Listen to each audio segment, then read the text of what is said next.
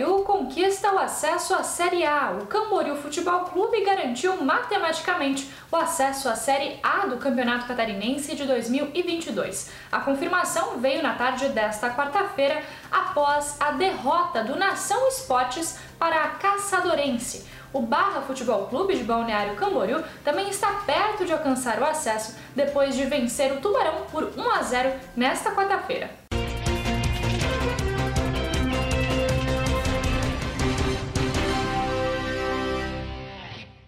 Vídeo de influencers expulsando o cachorro de carro viraliza. As postagens de influencers de Itajaí envolvendo um cachorro de rua repercutiram negativamente na internet.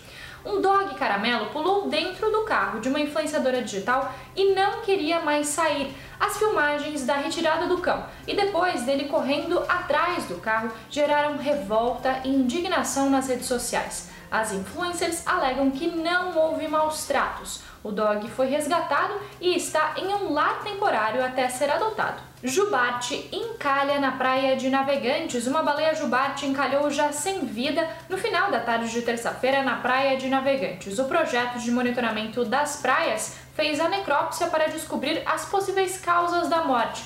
A baleia era uma fêmea juvenil com 8 metros de comprimento. Após a análise do corpo, a baleia foi enterrada na areia da praia com a ajuda de uma retroescavadeira da Secretaria de Obras de Navegantes.